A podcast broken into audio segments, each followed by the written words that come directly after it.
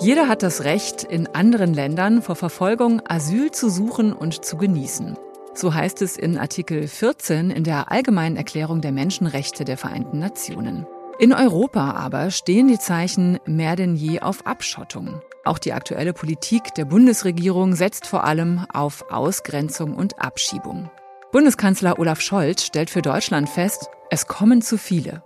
Menschenrechtsorganisationen sprechen schon von einer Krise der Rechtsstaatlichkeit in der EU und einer Krise der Menschlichkeit und der Menschenrechte. Was bedeutet die Reform des gemeinsamen europäischen Asylrechts für die Menschenrechtsarbeit? Wie ist die Situation von Geflüchteten in Deutschland und warum ist ohne ehrenamtliches Engagement schon lange nichts mehr möglich? Darüber diskutieren wir in dieser Folge von Menschen und ihre Rechte. Deine Welt, dein Netzwerk, dein Podcast vom Forum Menschenrechte. Ich bin Nadine Kreuzhaler. Hallo, schön, dass ihr zuhört. Und mit mir im Studio sind diesmal Elise Bittenbinder. Sie war 30 Jahre lang Vorsitzende der bundesweiten Arbeitsgemeinschaft der psychosozialen Zentren für Flüchtlinge und Folteropfer, BAFF und ist außerdem Familientherapeutin, Kinder- und Jugendlichen-Psychotherapeutin und Supervisorin. Hallo. Hallo. Sarah Lincoln ist Rechtsanwältin. Sie leitet bei der Gesellschaft für Freiheitsrechte GFF den Schwerpunkt soziale Teilhabe und Antidiskriminierung und koordiniert auch Verfahren in diesem Schwerpunkt. Sie ist Mitherausgeberin des Grundrechte-Reports, der einmal im Jahr erscheint und seit September 2023 stellvertretende Richterin am Hamburgischen Verfassungsgericht. Hallo. Hallo. Und mir gegenüber sitzt Ursula Voss-Henrich. Sie ist Journalistin beim öffentlich-rechtlichen Rundfunk und auch eine Kollegin von mir. Wir kennen uns vom RBB. Seit acht Jahren ist sie Mentorin bei Xenion. Xenion ist ein psychosoziales Zentrum für traumatisierte Flüchtlinge und Folteropfer in Berlin und Mentorinnen begleiten Geflüchtete beim Ankommen und im Alltag in Deutschland. Hallo Ursula. Hallo. Das Thema Migration ist ja gerade wirklich sehr viel und sehr oft in den Nachrichten. Es wird überall diskutiert, in der Politik, in sozialen Medien, in Zeitungen, im Radio, im Fernsehen. Also man hat das Gefühl, es ist das beherrschende Thema gerade. Und viele sind überzeugt, Europa steckt in einer Krise. Es kommen zu viele, wir schaffen das nicht mehr. Was sagen Sie denen? Ich frage einmal in die Runde. Also ich würde sagen, Europa steckt in einer Krise, das ist schon richtig. Aber es ist eine Krise, wo Europa gerade wichtige Werte dabei ist zu verspielen. Ich denke natürlich vor allen Dingen an das Menschenrecht. So wie die Diskussion im Augenblick läuft oder äh, was diese europäische Außenpolitik gerade vorhat, da haben wir die Befürchtung, dass Europa als Garant von Menschenrechten seine Gültigkeit verliert. Europa ist gerade dabei, Menschen, die auf der Flucht sind, eigentlich zu entrechten. Die geplante Verlagerung des Asylverfahrens an die Außengrenzen wird dafür sorgen, dass Menschen es vielleicht gar nicht mehr schaffen, Schutz und Würde in Europa zu finden. Und die Art und Weise, wie diskutiert wird, da hat man den Eindruck, dass es mehr darum geht, dass Menschen entsorgt werden. Das hat also mit der Würde der Menschen nichts mehr zu tun oder auch mit diesem Recht, das hier verbrieft steht in der allgemeinen Erklärung der Menschenrechte. Frau Lincoln. Meiner Meinung nach haben wir es hier vor allem mit populistischer Stimmungsmache zu tun. Deutschland und Europa sind noch lange nicht an der Belastungsgrenze. Von den 100 Millionen Menschen, die weltweit auf der Flucht sind, schaffen es ja auch nur die allerwenigsten nach Europa. Und dass wir hier gerade in Deutschland Menschen in Not aufnehmen, das ist unsere humanitäre Pflicht und auch unsere völkerrechtliche Pflicht und sollte eigentlich nach zwei Weltkriegen eine Selbstverständlichkeit sein wenn jetzt gesagt wird, es ist kein Geld in Deutschland da, dann muss man sagen, ja, das stimmt, es werden grundlegende Rechte gerade in Deutschland nicht mehr umgesetzt. Also sei es das Recht auf eine angemessene Bildung, auf Gesundheitsversorgung, auf bezahlbaren Wohnraum oder eine ausreichende Grundsicherung. Und das trifft uns alle. Und daran sind ganz sicher nicht die Geflüchteten schuld, sondern das liegt eben daran, dass der immense Reichtum, der ja hier in Deutschland da ist, dass der eben nicht angemessen verteilt wird. Ursula, wie ist deine Sicht auf die Dinge? Also ich finde die Diskussion darum auch wirklich zum Teil sehr populistisch geführt. Das ist äh, erschreckend zum Teil. Ich finde es auch eine Katastrophe, wenn Menschen ihr Leben in Gefahr bringen müssen und aufs Spiel setzen, um ein Menschenrecht wie Asyl überhaupt bekommen zu können. Wenn man sieht, welche Geschichten hinter ihnen liegen, wenn sie sich bis Europa durchgekämpft haben, das ist erschütternd und so kann man nicht mit Menschen umgehen, wirklich. Wir sprechen ja gleich noch im Detail über eine dieser Geschichten, über eine Familie, die du ja als Mentorin auch begleitet hast hier beim Ankommen in Deutschland. Zuerst möchte ich aber mal bei dieser europäischen Perspektive bleiben. Frau Bittenbinder, Sie haben gerade schon angesprochen, die geplanten Verfahren an den EU-Außengrenzen. Und zwar soll ja noch im Juni vor den Europawahlen die Reform des gemeinsamen europäischen Asylsystems, kurz GEAS, beschlossen werden. Diese Reform sieht eben unter anderem vor Schnellverfahren in den Ländern, in denen eben Asylsuchende zuerst ankommen, mehr und schnellere Abschiebungen und eben, und das ist, glaube ich, der größte Streitpunkt, Lager oder sogar Gefängnisse an den EU-Außengrenzen, um eben diejenigen schon zu stoppen, die sowieso nur geringe Chancen auf Asyl hier in der EU haben und die eben schon an den EU-Außengrenzen gestoppt werden sollen. Menschenrechtsorganisationen unter anderem auch das Forum für Menschenrechte sprechen schon von einer Krise der Menschlichkeit und der Menschenrechte. Was sind denn hier die Knackpunkte? Das Forum Menschenrechte oder beziehungsweise viele in den Organisationen, die das Forum vertritt, sind strikt dagegen, dass das Verfahren für diese Menschen in sogenannte sichere Drittstaaten ausgelagert wird, weil in diesen Staaten es nicht garantiert wird, dass die Menschen diesen Schutzstatus haben oder auch die Standards vorhanden sind, um solche Verfahren durchzuführen. Es gibt ja solche Vereinbarungen, zum Beispiel schon, wir denken an Tunesien, wo das versucht worden ist von der von der EU oder auch es gibt Vereinbarungen zwischen Italien und Albanien, wo dann zum Beispiel an der italienischen Grenze vom Grenzschutz in Italien die Menschen nach Albanien in Zentren haftähnlichen Zentren verfrachtet werden und dort soll dann ein Verfahren durchgeführt werden. Wir wissen aus unserer 30-jährigen Erfahrung von Zentren, die mit Geflüchteten arbeiten und die mit Folteropfern arbeiten, wie schwierig es ist, solche Menschen, die Folter oder schwere Menschenrechtsverletzungen erlebt haben, wie schwierig es ist, und wie, wie lange man manchmal braucht, um den nötigen Schutz herzustellen in einem Gespräch, damit diese Menschen überhaupt über die Erfahrungen sprechen können. Und das muss man in so einem Verfahren, ja, man muss einen Raum herstellen, damit Menschen wirklich das, was sie erlebt haben, erzählen können, damit man das dokumentieren kann und damit die Menschen dann den nötigen Schutz erfahren. Das wird in solchen haftähnlichen Bedingungen, die da geplant sind, sicher nicht möglich sein. Im Gegenteil, wir wissen das ja auch von den großen Lagern, die in Griechenland schon bestanden sind, dass Menschen unter diesen entwürdigenden Bedingungen einfach Menschen, die schon großes Leid erlebt haben, wieder neues Leid zugefügt wird dass Menschen in so einer Situation eben nicht zur Ruhe kommen können und auch nicht das erzählen können, was ihnen widerfahren ist. Und damit gleichzeitig wird zusätzlich den Menschen der Schutz eigentlich abgesprochen, den sie brauchen. Jetzt äh, ging auch viel durch die Medien oder beziehungsweise hat auch die deutsche Politik wirklich stark gestritten und gerungen um die Zustimmung zu äh, dieser Reform des europäischen Asylsystems. Da ging es unter anderem ja darum, dass eben Menschen in Zukunft, ich glaube, bis zu drei Monate in solchen Lagern festgehalten werden können und dann eben von dort direkt abgeschoben werden können. Und die Bundesregierung wollte durchsetzen, dass es eine Ausnahme gibt für Kinder und Familien mit Kindern eben und konnte sich aber nicht äh, durchsetzen.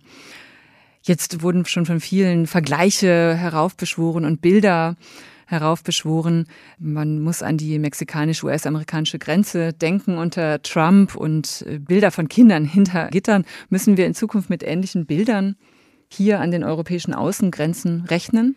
Ich denke schon. Also ich denke, dass wir da ein Problem nach außen verlagern in Staaten, ich habe vorhin äh, Tunesien erwähnt, in Staaten, die ja nicht unbedingt so ein demokratisches System haben wie wir wo eben diese Schutzmaßnahmen, von denen wir eigentlich ausgehen, unter denen solche Asylverfahren durchgeführt werden, dass da einfach nicht die Gegebenheiten sind, dass die Verfahren so durchgeführt werden können. Und dann wird es so sein, dass diese Menschen über lange Zeit in haftähnlichen Bedingungen sind.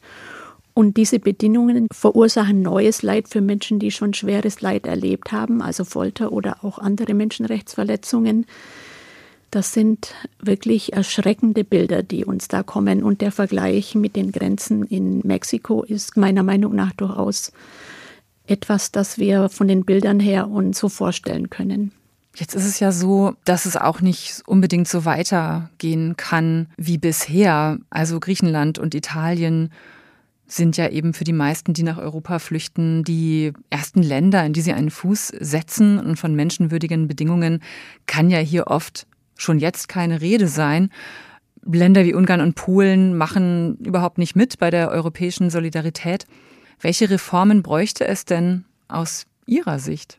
Wir denken, dass es unbedingt notwendig ist, ein solidarisches Verteilungssystem zu finden.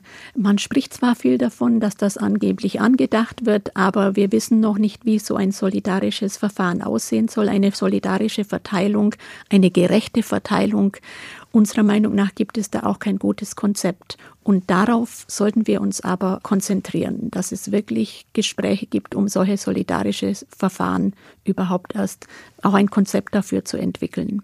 Was man ja allgemein, glaube ich, beobachten kann, wir haben es auch gerade schon mal kurz angesprochen, ist eben auch, dass Europa ja insgesamt nach rechts rutscht, dass die Debatte in dieser Richtung geführt äh, wird und das ist auch hier in Deutschland zu beobachten. Rechtspopulistische Rhetorik scheint salonfähig. Was macht denn eigentlich diese Stimmungsmache, diese Veränderung in der Stimmung im Land, aber auch europaweit? Was bedeutet das für Ihre Arbeit, Frau Lincoln? Ja, also tatsächlich ist diese Diskursverschiebung besorgniserregend und erschwert natürlich auch unsere Arbeit. Es wird eigentlich immer offener ausgesprochen, dass Geflüchtete und Migranten nicht die gleichen Rechte haben wie andere Menschen fast im gesamten Parteienspektrum. Es wird schon darüber gesprochen, ob das individuelle Recht auf Asyl noch zeitgemäß ist. Also das sind ja erschreckende Tendenzen, weil ja gerade unser Grundgesetz und auch unsere Arbeit als Menschenrechtsorganisation ja darauf basiert, dass alle Menschen die gleichen Rechte haben, dass jeder Mensch gleich viel wert ist. Und wenn dieses Grundprinzip bröckelt, dann erschwert das nicht nur unsere Arbeit, sondern gefährdet natürlich auch massiv unsere Demokratie und den gesellschaftlichen Zusammenhalt. Und wenn ich dazu fügen kann, das schürt natürlich Ängste. Da wird mit Ängsten gearbeitet, mit Ängsten von Überfremdung, da wird mit Ängsten, das sind die anderen, das sind wir. Und das macht natürlich eine Spaltung in der Gesellschaft und das verunsichert Leute. Wenn man angstbesetzt ist, das weiß ich als Psychotherapeutin, dann kann man auch oft keine rationalen und guten Entscheidungen treffen. Und das spüren wir auch in unserer Arbeit, in den Anfragen, die wir bekommen, auch von Kollegen, die dann plötzlich sagen, darf ich das noch, kann ich das noch oder ist das jetzt illegal? Also dass man da ganz oft unrationale Dinge hört, die eigentlich mit der Realität gar nichts mehr zu tun haben. Zum Beispiel, um was geht es dann? Also ich habe schon von Psychotherapeuten gehört, die mich gefragt haben, darf ich denn mit einem Asylsuchenden arbeiten? Ich würde das gern und ich kann das auch und ich habe sogar einen Dolmetscher gefunden, aber ist das jetzt illegal?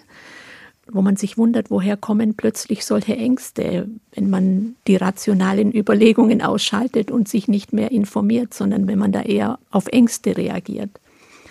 Unter den Ehrenamtlichen, da gibt es auch diese Ängste, dass sie plötzlich nicht mehr sicher werden oder dass sie nicht mehr erzählen, dass sie zum Beispiel auch im geflüchteten Bereich aktiv sind. Das macht ja auch was mit unserer Gesellschaft, dass plötzlich Leute Angst haben, einfach nur noch zu helfen, wenn sie Not sehen, was eigentlich das Menschlichste ist, was man tun kann, sondern dass man sich eher überlegt, wem helfe ich da und äh, ist das vielleicht ein anderer, ist das vielleicht jemand, der illegal hier ist. Wenn jemand in Not ist, ist jemand in Not und dann sollte man den natürlichen Impuls auch zu helfen, auch nachgehen können und nicht als allererstes an diese Ängste denken müssen. Also Gott sei Dank kann ich das aus eigener Erfahrung jetzt nicht bestätigen, dass, dass Leute Angst haben, jetzt äh, Geflüchteten zu helfen. Aber ich kann mir das sehr gut vorstellen, dass in bestimmten Kreisen wirklich so argumentiert werden kann. Also wenn Hilfe, dann hilft doch lieber Obdachlosen oder so. Wir haben genug andere Leute, die in Not sind in Deutschland oder so. Diese Argumente gibt es ja durchaus so. Aber ich habe sie Gott sei Dank mir gegenüber noch nicht gehört. Aber ich kann mir gut vorstellen, dass sich sowas dann in diesen Zeiten auch mehr und mehr verbreitet, ja. Frau Lincoln, Sie engagieren sich ja für die Gesellschaft für Freiheitsrechte, eben auch für die Rechte von Geflüchteten hier in Deutschland. Und die Debatte, die auch hier in Deutschland gerade geführt wird von der Politik, die geht schon auch in diese Richtung oder meint Antworten darauf finden zu müssen, dass es Meinungen gibt, die sagen, Asylsuchende bekommen doch viel zu viele Leistungen. Und es gab jetzt einen äh, Gipfel im November im äh, Kanzleramt, da haben sich Bund und Länder eben auf äh, Maßnahmen in der Migrationspolitik geeinigt. Und dazu gehört es auch, Leistungen für Asylbewerber zu kürzen. Also Sie sollen zum Beispiel erst nach drei Jahren Anspruch auf die reguläre Sozialhilfe haben und nicht, wie es jetzt eben ist, schon nach anderthalb Jahren oder schon, also nach anderthalb Jahren. Und außerdem soll es auch künftig eine Bezahlkarte statt Bargeld geben. Ja, also wer es nach Deutschland schafft, hat es hier tatsächlich nicht leicht. Also es wird auch viel mit Schikane als Abschreckung gearbeitet. Das Thema Sozialleistung ist ein ganz gutes Beispiel. Also Künftig sollen Geflüchtete 36 Monate, also drei Jahre lang gekürzte Sozialleistungen erhalten. Und nicht nur das, das bedeutet auch eine reduzierte Gesundheitsversorgung. Das heißt, es werden nur akute Krankheiten, akute Schmerzzustände behandelt. Aber es ist viel schwieriger, dann eben eine chronische Erkrankung behandeln zu lassen, auch um Psychotherapie äh, müssen Geflüchtete oft echt hart kämpfen, obwohl sie es dringend nötig haben, weil sie oft traumatisiert hierher kommen. Dabei hat eigentlich das Bundesverfassungsgericht immer wieder deutlich gemacht, dass das Recht auf ein menschenwürdiges Existenzminimum für alle Menschen gleichermaßen gilt und jetzt nicht aus migrationspolitischen Erwägungen, also weil man Menschen davon abhalten will, hierher zu kommen, eingeschränkt werden darf. Und wir haben gerade letztes Jahr ein Urteil vor dem Bundesverfassungsgericht erstritten, da hat das Gericht eben bestätigt, dass die damalige Kürzung der Leistung von Geflüchteten in Sammelunterkünften um 10 Prozent verfassungswidrig ist, weil es eben nicht begründet war, dass sie jetzt einen niedrigeren Bedarf hätten als andere Menschen. Und das ist echt erschreckend, dass jetzt aber gleich schon wieder die nächste Reform kommt, wo man jetzt sagt, gut, wir wollen jetzt diesen Zeitraum ausweiten, in dem Geflüchtete weniger Leistung bekommen und dann ja auch die Bezahlkarte. Und die Bezahlkarte, die sieht ja vor, also wir müssen mal schauen, wie das jetzt in den Bundesländern umgesetzt wird, aber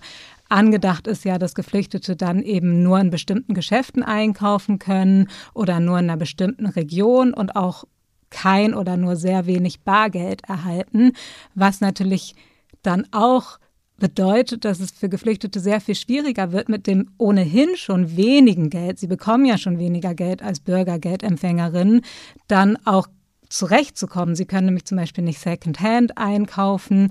Sie können ja nicht auf dem Flohmarkt oder bei eBay Kleinanzeigen was kaufen. Sie können zum Beispiel auch ihre Anwaltskosten nur schwer bezahlen. Die sind ja überhaupt gar nicht einkalkuliert in diesem Regelbedarf. Von daher ist es echt praxisfern, was man sich da überlegt hat und eine ziemliche Schikanemaßnahme und auch mit Grundrechten und dem Grundrecht auf ein menschenwürdiges Existenzminimum nicht vereinbar.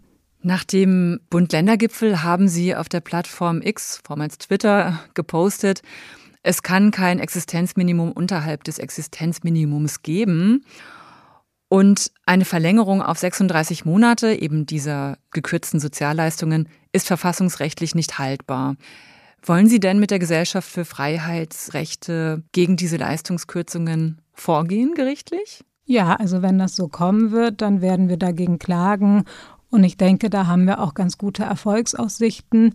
Das Frustrierende daran ist, dass die Bundesregierung ja auch weiß, dass das verfassungsrechtlich eigentlich nicht ganz in Ordnung ist, dass sie das bei Geflüchteten immer wieder macht, dass sie verfassungswidrige Gesetze verabschiedet und man muss dann eben oft ja Jahre warten, bis das dann irgendwann vom Bundesverfassungsgericht entschieden wird. Und das sind dann eben Jahre, in denen ein verfassungswidriger Zustand vorherrscht. Sie kämpfen ja bei der Gesellschaft für Freiheitsrechte als Anwältin für ganz unterschiedliche Dinge. Also da geht es ja auch um Datenschutz, um soziale Leistungen. Leben am Existenzminimum, Anspruch auf gesundheitliche Fürsorge, auch ohne Papiere. Also viele verschiedene Fronten, an denen Sie kämpfen. Jetzt haben Sie gerade schon kurz auch den Frust angesprochen. Gibt es denn auch Dinge, die Sie bei Ihrer Arbeit beglücken? Ja, also unsere Erfolge vor Gericht natürlich. Ja, wir haben letztes Jahr ein Urteil des Bundesverfassungsgerichts erstritten, das die Kürzung von Sozialleistungen bei Geflüchteten für verfassungswidrig erklärt hat. Wir haben in diesem Jahr ein Urteil des Bundesverwaltungsgerichts erstritten, wonach die Handydatenauslesung bei Geflüchteten rechtswidrig ist. Da werden Daten ausgelesen vom Handy, wenn die Geflüchteten keinen Pass vorlegen können. Wir haben immer wieder Erfolge vor Gericht Trotzdem beobachten wir natürlich, dass die Bundesregierung dann in diesen Bereichen immer wieder nachschärft und immer wieder letztendlich das Rad wieder zurückdreht. Aber da bleiben wir dran und gehen weiter vor Gericht und ja, bleibt uns ja nichts anderes übrig. Ne? Hartnäckigkeit zahlt sich aus. Hoffen wir mal. Und zum Glück ist das ja auch oft so. Kommen wir mal von der Theorie ein bisschen mehr in die Praxis.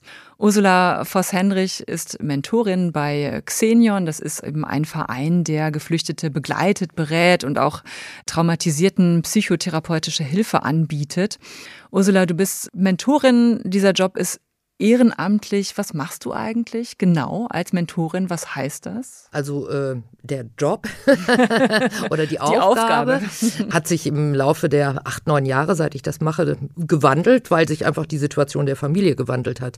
Am Anfang war es schon sehr viel intensiver als jetzt. Also da ging es wirklich um existenzielle Sachen wie eine Wohnung suchen. Was, was ist das für ein Brief, den ich da bekommen habe? Übersetzt doch bitte mal oder Begleitung zu, zu Behörden oder auch einfach mal ins Kino gehen natürlich und Fahrradfahren, boah, das erste Mal mit dem Fahrrad übers Tempelhofer Feld, das ist ja ein ganz neues Lebensgefühl oder so. Am Anfang war es eben sehr viel wirklich diese Hilfe zu, das Leben erstmal in den Griff zu kriegen und zu regeln. Es gab sehr viele möglich, im Prinzip viele Möglichkeiten für Farid, der damals aus Afghanistan geflüchtet war und hier ankam. Aber er konnte die zum Teil nicht wahrnehmen, weil er einfach körperlich, äh, sprachlich, organisatorisch gar nicht in der Lage war, vieles zu machen, ja geh mal zum Jobcenter oder, oder versteh mal die ganze Post, die da kommt oder so. Das ist einfach ein Wust. Da war der Verein Xenion in mehrfacher Hinsicht ein großes Glück für ihn, muss ich wirklich sagen. Erstmal hat er da auch psychotherapeutische Hilfe bekommen aber auch ganz praktische Hilfe bei bürokratischen Sachen. Und dann als Mentorin konnte ich dann eben so auch dann noch so mich einfädeln und habe dann eben auch mal das Spaßige mit ihm gemacht. Du hast gerade schon gesagt, äh, Farid ist ein junger Mann aus Afghanistan, der erst alleine nach Deutschland kam und mittlerweile lebt seine ganze Familie auch hier seine Frau und äh, seine Kinder. Und da bist du ja auch nicht ganz unbeteiligt daran, dass das geklappt hat, ne? Mit, dass die Familie auch hierher kommen Wir konnte. Wir haben es alle zusammen geschafft, ja. Magst du uns ein bisschen erzählen, ein bisschen mehr erzählen über ihn? ja, also Farid kam 2013, 2014 ungefähr nach Deutschland. Ich habe ihn Ende 2014 kennengelernt und äh, da war er also alleine hier, hatte sich anderthalb Jahre lang von Afghanistan durchgeschlagen bis hierher, unter anderem auch von der Türkei übers Mittelmeer nach Griechenland und war einfach völlig erschöpft. Dazu noch körperlich behindert, weil er Granatensplitter im Bein hatte, die nicht wirklich gut operiert worden waren. Ja, das war eben die Anfangszeit, wo ich ihn kennengelernt habe, wo viel Bürokratisches war. Er hat aber seinen Asylantrag erfolgreich durchgekriegt. Also er hat wirklich einen sicheren Status hier. Und dann konnte er seine Familie auch nachholen. Das heißt, seine Frau und damals vier Kinder die damals vier, sechs, acht und zehn Jahre alt waren. Das Recht stand ihm damals zu, aber ohne die Hilfe von Xenion und ohne eine Mentorenschaft hätte er das, glaube ich, einfach gar nicht hingekriegt. Einfach organisatorisch und auch finanziell, weil fünfköpfige Familie, die müssen die Flüge selber bezahlen. Das war einfach so ein Zusammenspiel von Xenion und wir haben im Freundeskreis ein Crowdfunding dann gemacht, um die Flüge zu bezahlen und den Flug zu organisieren. Und ja, vor bald sieben Jahren im März vor sechseinhalb Jahren ist dann die ganze Familie am Flughafen Tegel, der damals noch offen war, angekommen. Das war sehr aufregend. Warst du dabei? Ja. War die Freude wahrscheinlich groß, ne? Es war, glaube ich, sie hatten ihren Vater zwei Jahre nicht gesehen. Das war große Irritation an einem Märzabend. Es war dunkel, kalt, nieselig und dann, ich stand da als fremde Frau und dann ihr Vater, den die Kinder auch ewig nicht gesehen hatten. Also das war einerseits große Freude, aber auch, ich glaube, große Verunsicherung. Das war schon vor allem sehr aufregend, ja. was hilft denn oder was hat aus deiner Erfahrung denn am meisten der Familie auch dabei geholfen, hier in Deutschland anzukommen? Also ganz wichtig ist das Thema Wohnen. Das ist wirklich existenziell, ja. Erstmal hatte Farid ein Zimmerchen in so einem Wohnheim, in so einem ehemaligen Hotel, was sehr laut war und sehr belastend, weil er auch schwer traumatisiert ist oder war. Und hatte dann erstmal eine Einzimmerwohnung. Da haben die dann zu sechst gewohnt, dreiviertel Jahr, was auch nicht ganz einfach ist unter diesen Vorzeichen irgendwann auch durch äh, Beziehungen im Freundeskreis und so, durch die Hilfe auch einer Freundin und Kollegin, ist dann eine Wohnung von der DGWO für die ganze Familie gefunden worden. Und das war ein Riesenschritt. Das ist wirklich so ein Zuhause zu haben. Also das Recht auf Wohnen ist ein Menschenrecht, aber das zu kriegen und das noch heutzutage, damals war es ja fast noch leichter als heute. Also heute eine Wohnung zu finden, ist ja fast unmöglich. Und dann einfach natürlich der Alltag. Schule, Kindergarten, äh, Kita. Also jetzt sind die äh, auch die Kinder seit sechseinhalb, bald sieben Jahren hier und das sind Berliner Kids, ja. Und das ist einfach unheimlich schön anzugucken, ja. Wie geht's der Familie denn inzwischen? Ich würde sagen, den Kindern geht's prima. Die haben jetzt auch noch seit einem anderthalb Jahren einen kleinen Bruder bekommen. Jetzt sind es also fünf Kinder. Die Kinder, wie so Teenies inzwischen sind, ne, die sind jetzt irgendwie 17, 15, 13, 11. Was Kinder so bewegt, das unterscheidet sie nicht von anderen Kindern. Sie hängen sehr eng zusammen. Gut geht's ihnen, weil sie große Pläne haben. Sie wollen Abi machen und sie wollen Architektin werden. Zwei von ihnen sind Konfliktlotsin in ihrer Schule und das ist unheimlich schön anzugucken. Und auch der 13-jährige äh, Junge, der liebt seinen kleinen Bruder und äh, schuckelt immer mit ihm, auch sieht gar nicht uncool aus. Er schuckelt mit seinem kleinen Bruder durch die Gegend und das ist wirklich sehr schön anzugucken. Für die Elterngeneration ist es immer schwieriger, das ist ganz klar. Der Vater ist nach wie vor schwer körperlich und auch psychisch angeschlagen. Die Mutter Rasia, die ist gut beschäftigt mit der ganzen Familie und der Situation, aber die wird auch ihren Weg machen, glaube ich, auch wenn es nicht so leicht ist. Zumal ja noch die Familien in Afghanistan sind, die in einer absoluten Notsituation sind, ja. Und da kommen einem dann auch so Sprüche sehr zynisch vor, wenn man hört, die sollen äh, kein Bargeld mehr in ihre Heimatländer schicken oder solche populistischen Vorschläge, ja. Ich meine, die haben nicht viel Geld, wenn sie hier von Sozialhilfe oder was immer leben. Aber wenn da ein Anruf aus Afghanistan kommt, irgendwie, wir wissen nicht mehr, wie wir die nächste Woche irgendwie überleben sollen oder die kranke Mutter muss zum Arzt in Afghanistan, natürlich kratzt die Familie dann 50 Euro zusammen und schickt sie dahin, das ist doch ganz klar, ja. Deswegen finde ich es also bodenlos, wenn man solche Ideen überhaupt hört. Ja. Ursula, was war denn eigentlich deine persönliche Motivation? Wie bist du dazu gekommen, diese ehrenamtliche Arbeit, die einen ja auch fordert, die auch neben dem Beruf, du bist Journalistin, ja auch noch dazu kommt, zu dem sowieso schon vollen Alltag. Wie bist du dazu gekommen, das zu machen, dieses Ehrenamt? Durch meine Arbeit auch, muss ich sagen. Ich habe in den Jahren 2013, 14, als damals ähm, eine große Gruppe von Geflüchteten nach Berlin kam, da gab es ja dieses Camp am Oranienplatz in Kreuzberg, so ein Zeltcamp, sehr prekär. Anderthalb, zwei Jahre gab es da dieses Zeltcamp. Und da habe ich sehr viel berichtet fürs Radio und hatte ganz oft so Begegnungen, die so rein raus waren. Ja, ich habe Menschen gehört, die mir so ihre Nöte erzählt haben ins Mikrofon und dann war ich eine halbe Stunde später wieder weg und ich dachte, das fand ich eine ganz schwierige Situation, dass ich so diese Begegnungen, ja, was heißt, ich, ich, habe sie benutzt, um darüber zu berichten. Das war auch in aller Interesse, aber trotzdem war es auf menschlicher Ebene schwierig für mich. Und da hatte ich den Wunsch eigentlich, jemanden näher kennenzulernen, um wirklich auch so das Leben besser zu verstehen der Geflüchteten und, und das mehr zu begleiten. Und so bin ich dazu gekommen. Frau Lincoln, ich habe noch mal eine Nachfrage. Und zwar, Ursula, du hast ja gerade schon erzählt davon, wie ihr es geschafft habt, dabei zu helfen, die Familie von Farid nachzuholen hier nach Deutschland.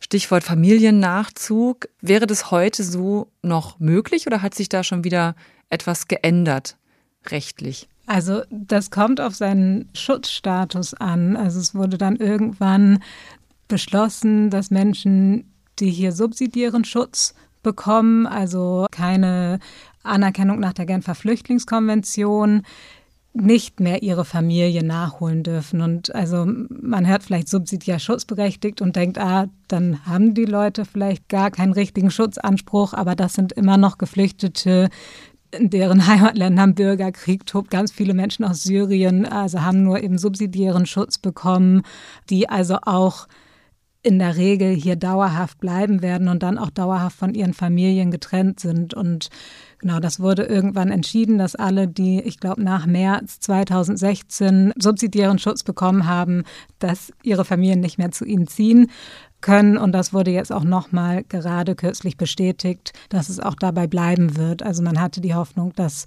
es nochmal eine Rückkehr zu dem Zustand vorher gibt. Also dass, dass eben alle, die hier anerkannt werden, auch ihre Familien nachholen können. Frau Bittenbinder. Ich wollte einfach nur noch ergänzen, dass das ja dem Ansinnen, dass die Menschen hier integriert werden sollen und hier möglichst ein Teil der Gesellschaft, ein eine Teilnahme an der Gesellschaft ermöglicht werden soll, weil es wird ja auch immer gesagt, die sind so fremd, die sind so anders und gleichzeitig wird natürlich also die Möglichkeit, in einer Familie zusammenzuleben, ist natürlich für die Integration ausgesprochen wichtig, weil wenn man hier lebt und noch dazu, wie in dem Beispiel, den Ursula gegeben hat, die ganze Zeit Panik hat und Angst hat, was ist aus meinen nächsten Verwandten, aus meinen Kindern, was wird mit denen in Afghanistan, ich kann nicht richtig für sie sorgen.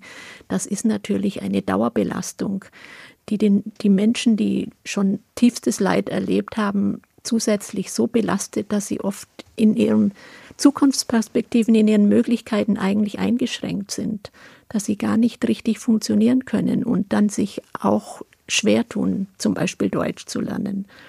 Und das sind Dinge, die können so leicht vermieden werden und die machen auch keinen Sinn. Es macht keinen Sinn. Wie kommen wir denn eigentlich dazu? Wir haben über viele verschiedene Aspekte geredet und ja auch darüber geredet, in welcher Richtung die Debatte geführt wird, europaweit, aber auch in Deutschland. Wie kommen wir denn dazu, diese Debatte mal wieder anders zu führen? Ja, also ich denke, wir müssen aufhören, Menschen und Gruppen gegeneinander auszuspielen. Also im Moment ja, werden Geflüchtete als Gefahr oder sogar als Krise dargestellt, statt dass wir sie auch als Bereicherung sehen. Und es ist eigentlich völlig unverständlich, weil wir gleichzeitig die Situation haben, dass uns hier Arbeitskräfte fehlen. Und dann wird so eine Diskussion darüber geführt, wie man den ähm, Geflüchteten die Leistungen streichen kann, statt einfach den Menschen sofort zu ermöglichen, hier zu arbeiten, wenn sie das wollen.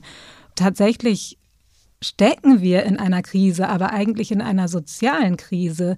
Wir haben die Situation, dass soziale Rechte nicht umgesetzt sind in Deutschland und dass es vielen Menschen immer schlechter geht, dass sie Abstiegsängste haben, dass sie aber dann nach unten treten. Also nach denen denen es noch schlechter geht, statt eigentlich nach oben zu schauen und zu sagen, okay, hier geht es aber ganz schön vielen Menschen sehr gut und die Ungleichheit, die wächst ja immer weiter und wir brauchen hier eine Debatte um über Umverteilung und darüber, wie wir hier in Deutschland alle ein gutes Leben führen können und auch solidarisch eben auch Menschen aufnehmen, die hier Schutz suchen, denn es ist genug für alle da und Deutschland ist ein reiches Land. Ja, es geht darum, die Großzügigkeit, die wir leben könnten, auch weiterhin zu leben und allen Menschen ein gutes Leben zu ermöglichen.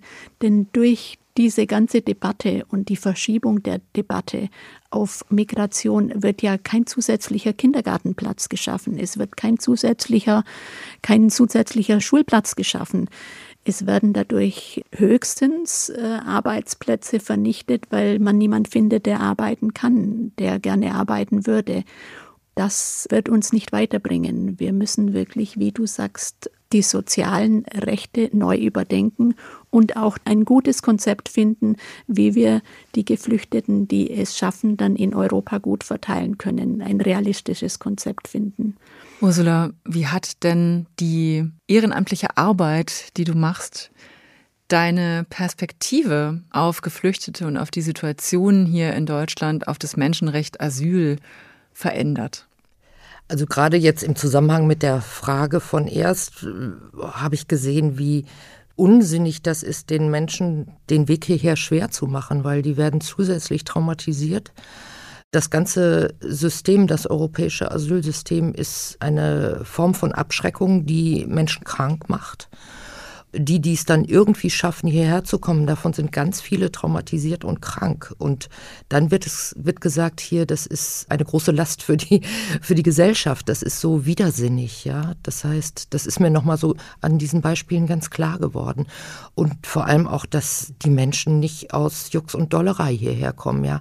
Das steckt einfach ganz viel Leid dahinter. Da steckt, da stecken Verfolgungen dahinter, so wie bei Farid, der wirklich angeschossen wurde, der Morddrohungen von den Taliban bekommen hat, schriftlich mit Stempel drauf, ja.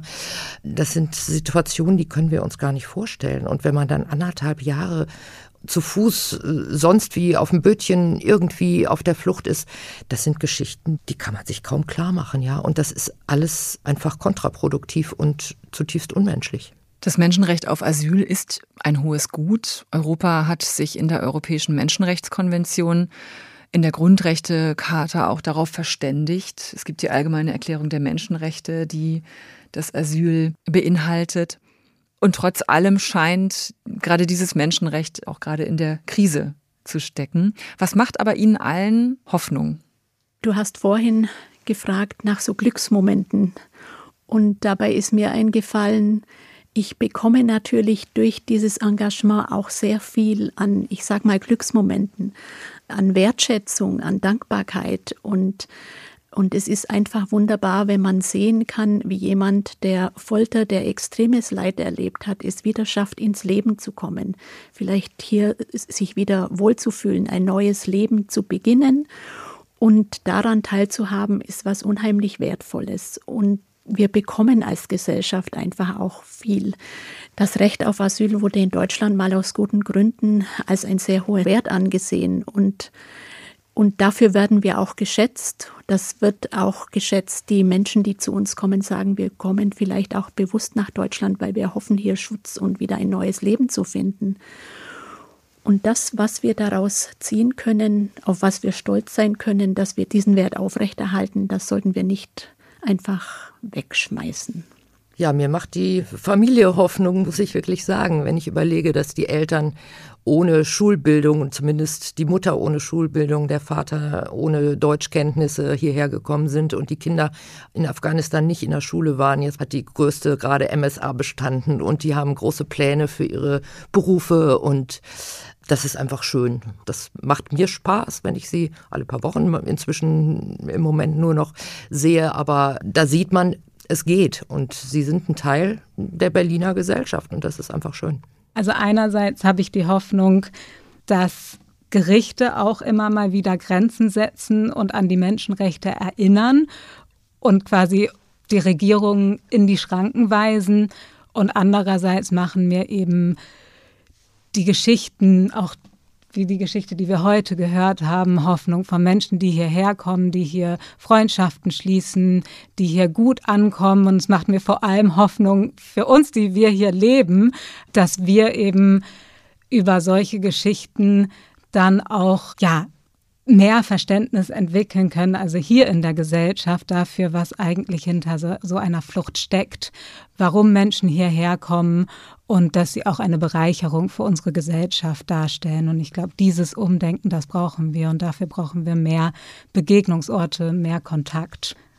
Vielen Dank. Ich danke Ihnen, ich danke dir sehr für diese Runde. Das Menschenrecht auf Asyl war heute das Thema in dieser Folge unseres Podcasts. Vielen Dank an meine Gäste, Elise Bittenbinder, Psychotherapeutin, Supervisorin war 30 Jahre lang äh, Vorsitzende der bundesweiten Arbeitsgemeinschaft der psychosozialen Zentren für Flüchtlinge und Folteropfer und engagiert sich auch im Forum Menschenrechte. Dankeschön. Sarah Lincoln, Rechtsanwältin bei der Gesellschaft für Freiheitsrechte in Berlin und stellvertretende Richterin am Hamburgischen Verfassungsgericht. Ja, auch von mir vielen Dank.